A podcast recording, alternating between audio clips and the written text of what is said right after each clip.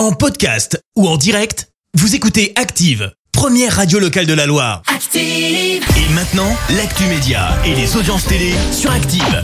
Il est 9h30, comme tous les matins à cette heure-là, on s'intéresse au petit écran avec Clémence Dubois Texero. On va parler télé et on jette un coup d'œil aux audiences pour débuter. Et c'est TF1 qui a été leader hier soir. Avec le film Tout le monde debout et Franck Dubosc et Alexandra Lamy au casting film qui a rassemblé euh, plus de 4 millions de personnes hier soir, ça représente 28% de part d'audience.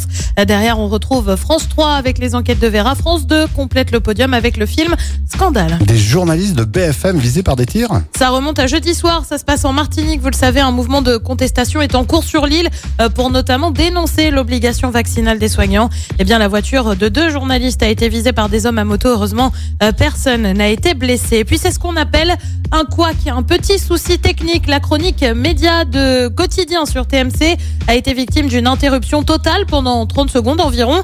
Euh, plus de son, plus d'image. Ça s'est passé là aussi jeudi soir alors que le journaliste était en train de commenter un magnéto sur l'affaire autour de Nicolas Hulot et les accusations d'agression sexuelle qui pèsent contre lui. Et puis elle dépose plainte. Florence Porcel dépose une nouvelle plainte pour viol à l'encontre de PPDA. La première plainte de la journaliste a été classée sans suite faute de preuves.